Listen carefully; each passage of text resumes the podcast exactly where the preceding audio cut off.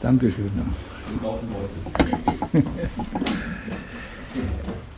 Als Einleitung möchte ich aus Apostelgeschichte 26 die Verse 17 und 18 lesen. Da spricht Gott zu Paulus. Ich werde dich herausnehmen aus dem Volk und den Nationen, zu denen ich dich sende, ihre Augen zu öffnen, dass sie sich bekehren von der Finsternis zum Licht und von der Macht des Satans zu Gott, damit sie Vergebung der Sünden empfangen und ein Erbe unter denen, die durch den Glauben an mich geheiligt sind.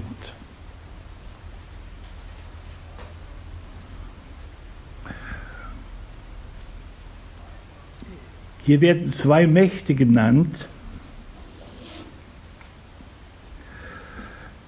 von denen sich jetzt die Menschen bekehren sollen. Und Paulus ist ein Werkzeug, damit diese Bekehrung möglich ist. Von der, die Bekehrung lautet von der Finsternis zum Licht und von der Macht Satans zu Gott.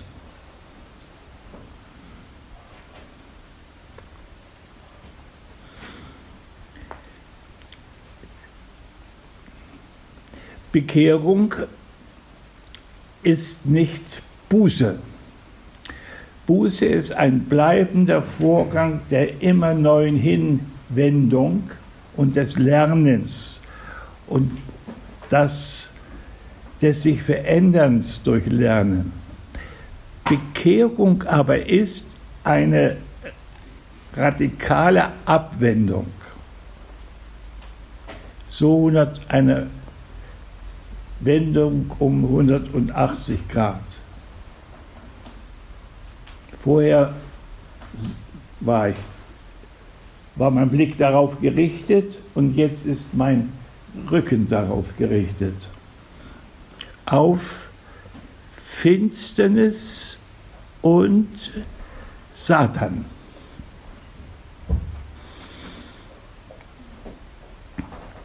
Eine solche Bekehrung ist ja nicht, ist ja nicht so möglich, dass wir nichts mehr mit Satan zu tun hätten und mit der Finsternis, sondern die Welt liegt im Finstern und Satan ist der Gott dieser Welt. Das heißt, wir haben es mit dieser Macht immer wieder zu tun. Aber jetzt ist die Frage, wie wir zu ihr stehen stehen wir zu diesen, zu der Finsternis mit dem Rücken oder befassen wir uns mit ihr? Setzen wir uns mit ihr auseinander? Das ist jetzt die Frage, wie, wie ist meine Einstellung?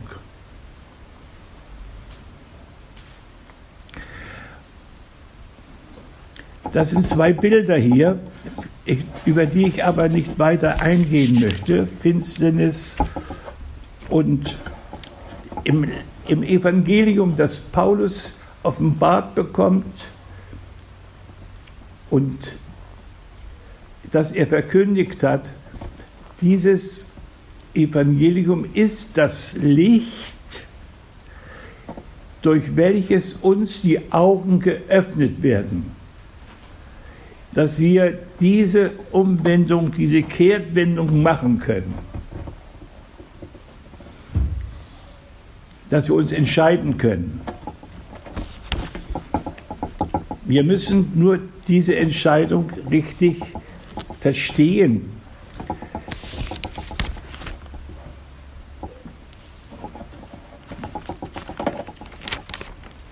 Römer 6 wird auch von der Finsternis gesprochen, aber jetzt nicht im Sinne von dem Wort Finsternis, sondern Vers 14, denn die Sünde wird nicht über euch herrschen, denn ihr seid nicht unter Gesetz, sondern unter Gnade.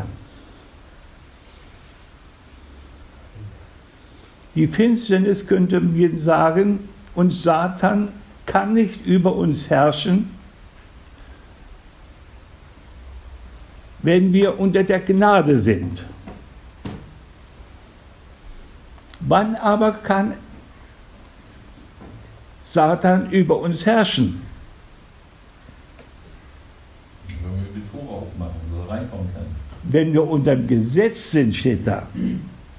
Ihr seid nicht unter dem Gesetz, sondern unter der Gnade.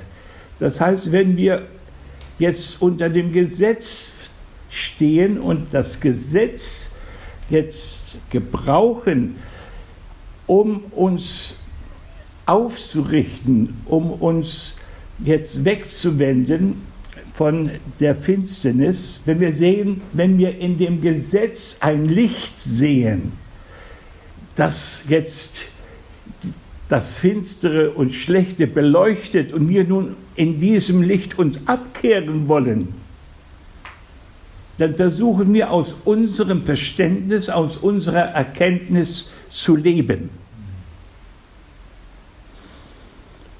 Dann ist das, dann gehen, dann fallen wir in eine Grube hinein, die Satan gegraben hat. Die hat er gegraben, als er im Paradiese sprach, ihr werdet erkennen, wenn ihr das der von der Frucht dieses Baumes nimmt, esst, den Gott euch verwehrt hat zu essen. Ihr werdet nicht sterben, sondern ihr werdet erkennen, was gut und böse ist. Und ihr werdet jetzt aus dieser Erkenntnis Entscheidungen treffen können, was gut und böse ist. Ihr werdet euch gegen das Böse entscheiden können und für das Gute aus der Erkenntnis, die ihr jetzt bekommt, wenn ihr von dieser Frucht isst. Und seitdem versucht der Mensch aus der Erkenntnis zu erkennen, was gut und böse ist.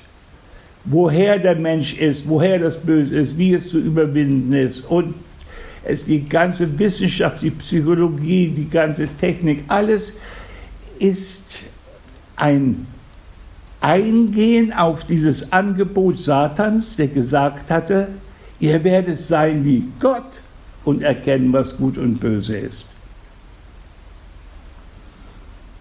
Dadurch hat, ist der Mensch aufgebaut worden in seinem Willen, wie Gott sein zu wollen. Und hier liegt die eigentliche Versuchung, der wir begegnen müssen. Nämlich, dass wir wie Gott sein wollen.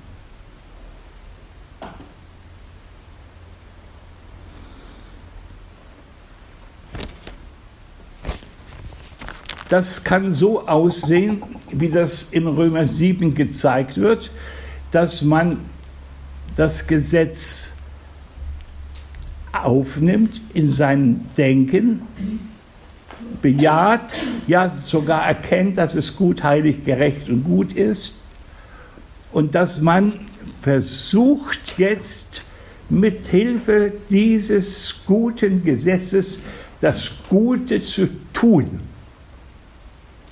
Dieser Ansatz des Menschen aus der Erkenntnis des Guten, das Gute zu tun, ist der Ansatz, zu dem Satan uns verleitet.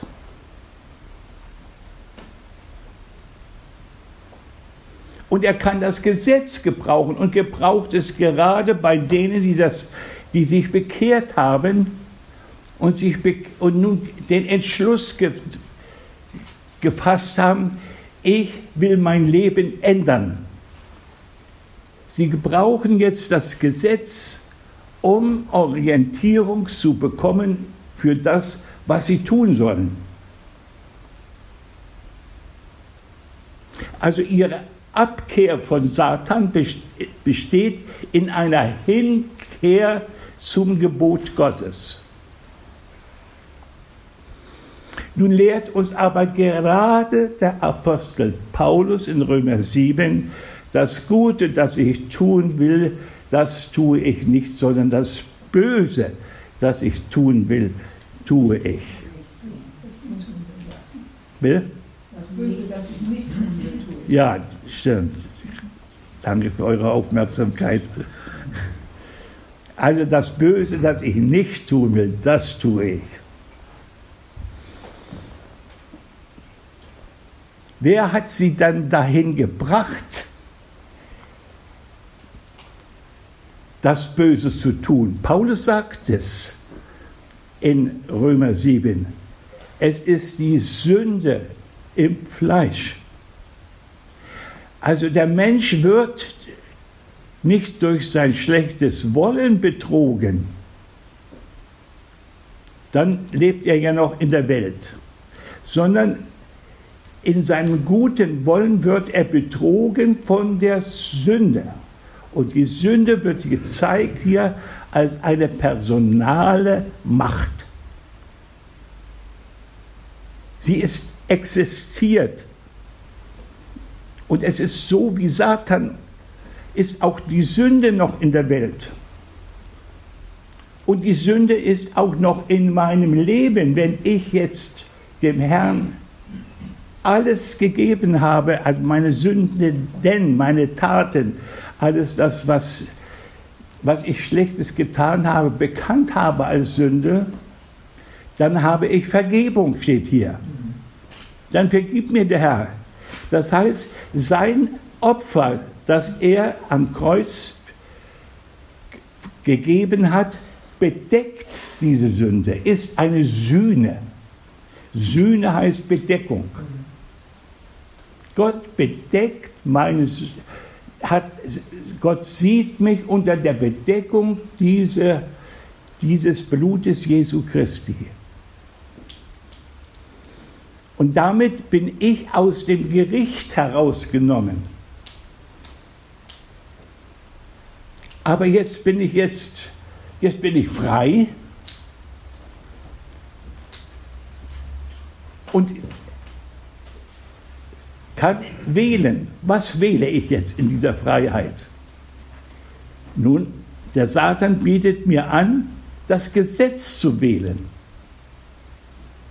indem dass ich das Gute tun will, dass ich durch meine Erkenntnis mich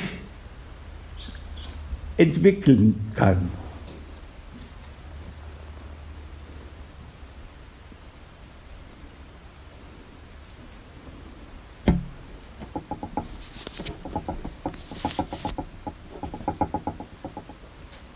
Paulus zeigt, dass die Sünde, die wir noch in unserem Fleisch tragen, durch das gute Wollen nicht überwunden werden kann.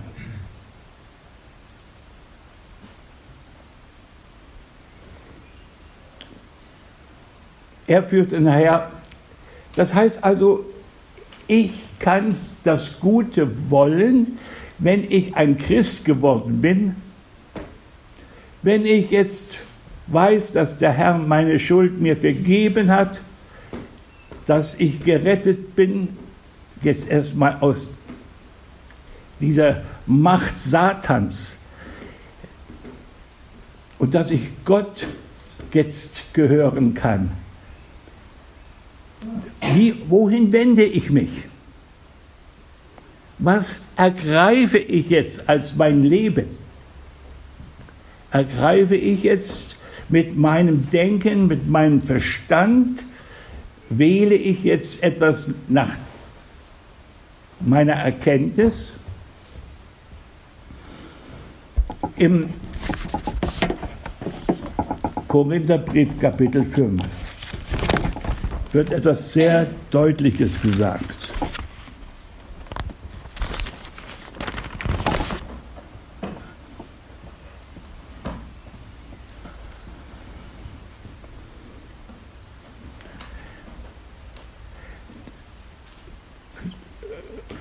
Also 2. Korinther 5, ich lese mal von Vers 19. Gott war in Christus und versöhnte die Welt mit sich selbst, ihnen ihre Übertretungen nicht zurechnend.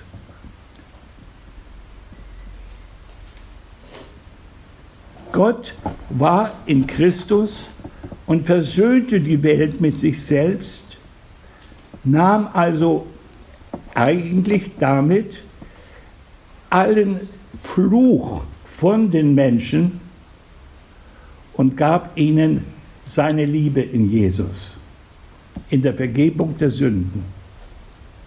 Und zwar für alle Menschen, für die Welt. Die Welt als solche ist, obwohl sie noch im Dunkeln lebt, versöhnt mit Gott.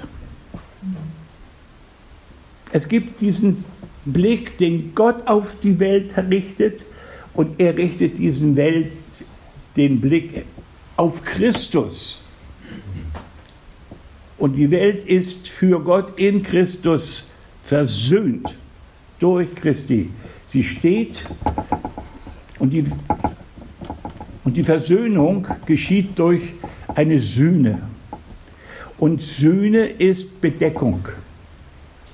Gott, vor Gott also ist die Sünde der Welt bedeckt.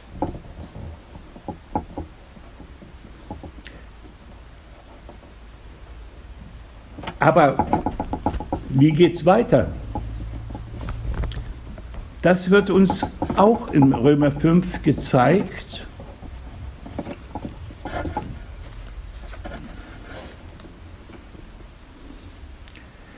Vers 14. Denn die Liebe Christi drängt uns, da wir zu dem Urteil gekommen sind, dass einer für alle gestorben ist und somit alle gestorben sind. Also hier geht es nicht nur darum, dass Sünde zugedeckt wird, sondern dass wir gestorben sind. Da muss etwas in den Tod, in uns muss in den Tod sein. Die Sünde kann nicht sterben, die musste zugedeckt werden und wurde weggetragen an einen Ort, den wir nicht kennen. Aber hier ist etwas, was sterben muss.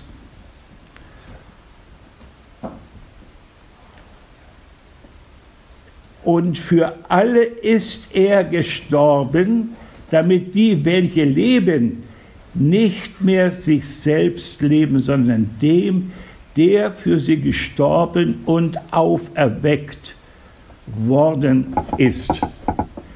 Das heißt, Jesus ist gestorben, ist lebendig geworden, damit wir in der Freiheit, die wir empfangen haben, dadurch, dass Gott uns die Sünde nicht anrechnet, jetzt nicht unser Leben leben, nicht uns selbst leben, sondern dass wir dem leben, der für uns gestorben und auferstanden ist.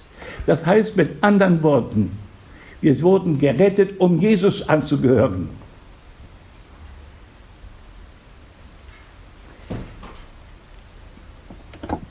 Das ist eigentlich die eigentliche Herausforderung, dass wir die Vergebung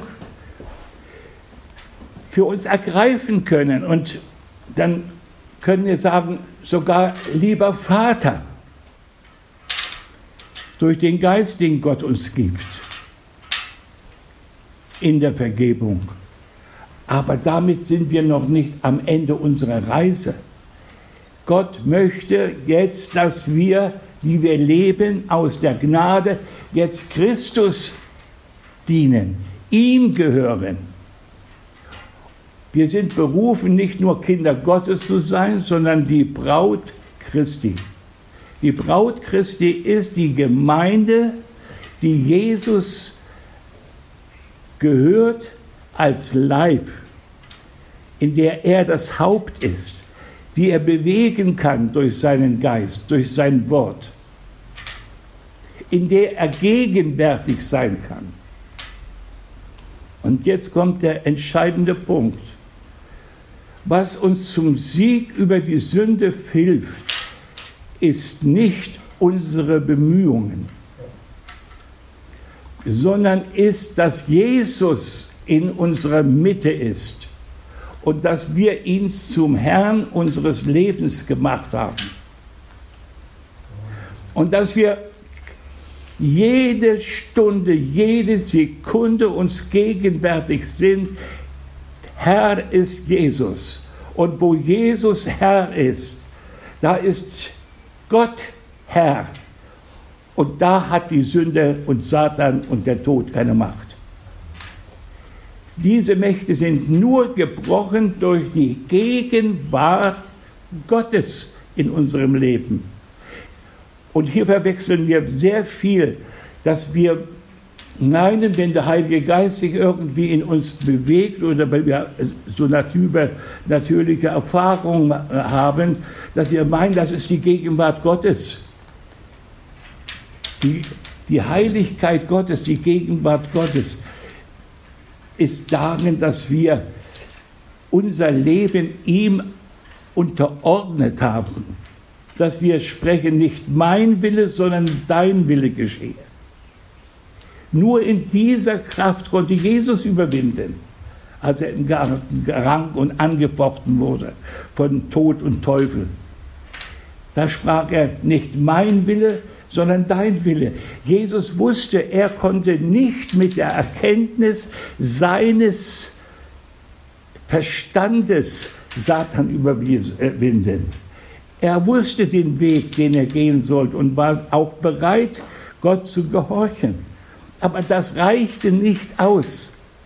Sein Menschsein war zu schwach, um Satan zu überwinden, um in diese Stunde hineinzugehen seines Opfers. Er brauchte die Gegenwart Gottes. Und die kam, indem ein Engel ihn stärkte und indem er aufgerichtet worden ist. Und das ist, was ich für heute mir und uns mitgebe. Wir können nicht durch Erkenntnisse und durch Forschen und durch Erfahrungen irgendwelcher Dinge, die Gott in unserem Leben hineinlegt, überwinden, sondern wir überwinden nur dadurch, dass wir die Gegenwart Gottes, seine heilige Gegenwart suchen, die Gemeinschaft mit ihm suchen und sein, nach seinen Willen fragen. Und in der Kraft dieser Gemeinschaft überwinden wir. Da bleiben wir abgewandt von der Finsternis, bleiben wir abgewandt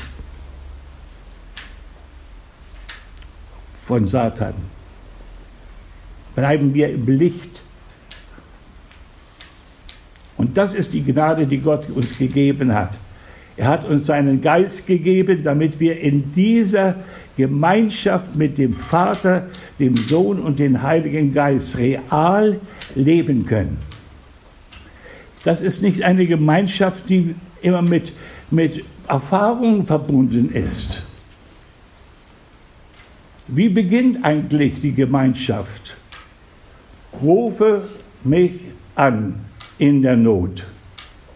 Das ist ganz einfach wie viele Situationen, in wie viele Situationen kommen wir, wo wir in Not sind. Und dann dürfen wir den Namen des Herrn anrufen, weil wir nach diesem Namen genannt sind und der Name uns gegeben ist. Und wir stehen in der Gegenwart des Herrn. Wir müssen nicht etwas machen, aber wir müssen die Richtung kennen, aus der die Hilfe kommt.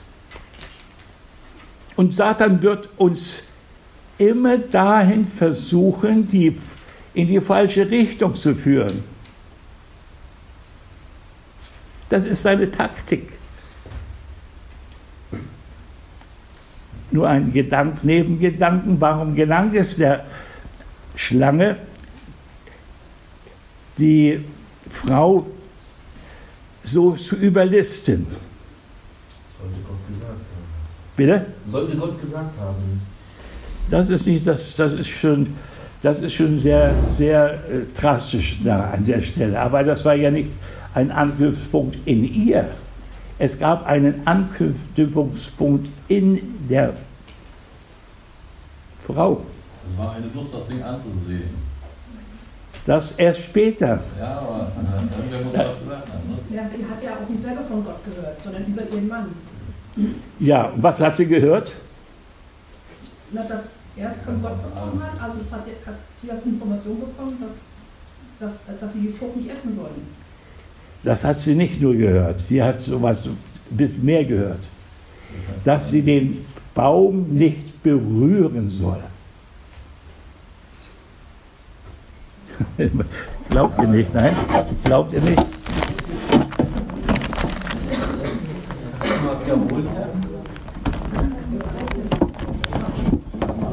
1. Mose 3.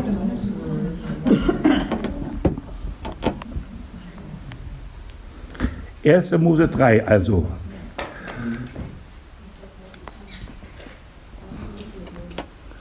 Und er sprach zu der Frau, hat Gott wirklich gesagt, von allen Bäumen des Gartens dürft ihr nicht essen. Das war also seine Rede. Da sagte die Frau zur Schlange, von den Früchten der Bäume des Gartens essen wir, aber von den Früchten des Baumes, der in der Mitte des Gartens steht, hat Gott gesagt, ihr sollt nicht davon essen und sollt sie nicht berühren, damit ihr nicht stirbt.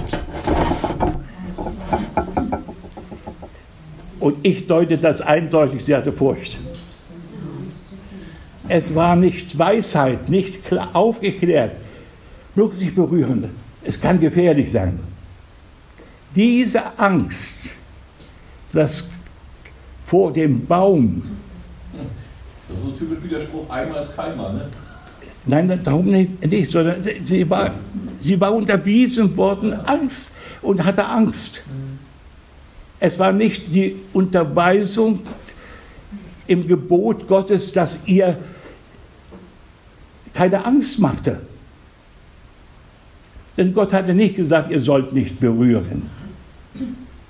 Er hat gesagt, das ist nicht davon essen. Und das ist was anderes. Gott hat nicht um den Baum eine Grenze gezogen. Und das ist Satan. Der zieht eine Grenze um Gott. Und überall, wo ein Zaun ist, da ist auch Sünde, da ist Übertretung, da ist Furcht, da ist nicht Aber Liebe. Da steckt auch die Verlockung drin von Satan, ne, wo er gesagt hatte, dann werdet ihr sein wie Gott. Das Das ist nachher, Das ist ja wieder so ein Angebot, Mensch, wenn ihr das macht, dann seid ihr genau wie Gott. ja, aber, drin. aber einen, einen befriedigten Menschen, ja, der diese Bestimmung kennt, Kind Gottes zu sein, das hatten sie ja gehabt von Anfang an, der, der läuft nicht auf dieses auf, sondern der, der kann antworten mit, mit, mit, die Furcht macht blind für die Möglichkeit und die Gnade. Und das ist auch die Gefahr, dass wir, dass wir Furcht, sagt, sagt uns ähm, Johannes, ist nicht in der Liebe. Angst. Nein, wieder Angst. Wo Wo- Angst habe, gehe ich doch da nicht ran. Bitte? Wenn ich vor, vor irgendetwas Angst habe, das fasse ich doch nicht an. Wenn ich weiß, da Strom, fass da nicht an, dann kriegst du einen Schlag, dann fasse ich da doch nicht an. Ja, aber sie hat da auch, deswegen war die Angst in ihr. Die, die Angst war der, die Angst war, war der, äh, war der, war jetzt das, war nicht das Gebot Gottes. Es war die Angst Ja, die Angst vor was? Aber ich denke, das vor dem ist, Tod.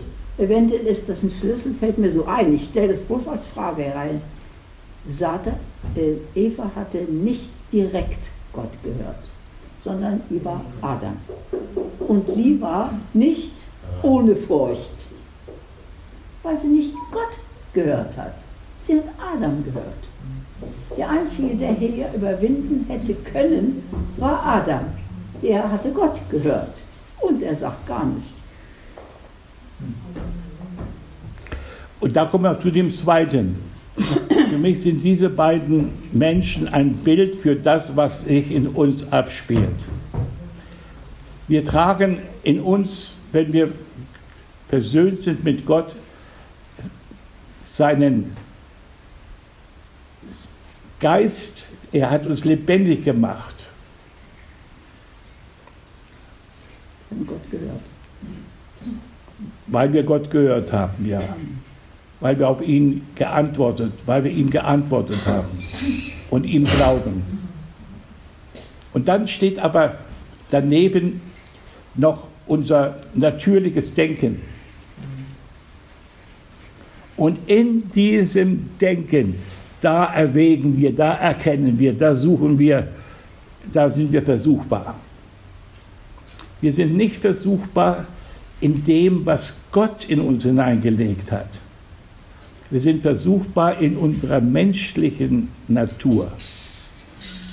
Und diese menschliche Natur, von der sagt uns Paulus, ihr seid mit Christus gestorben, nicht mehr um euch selbst zu leben, sondern Christus lebt in euch.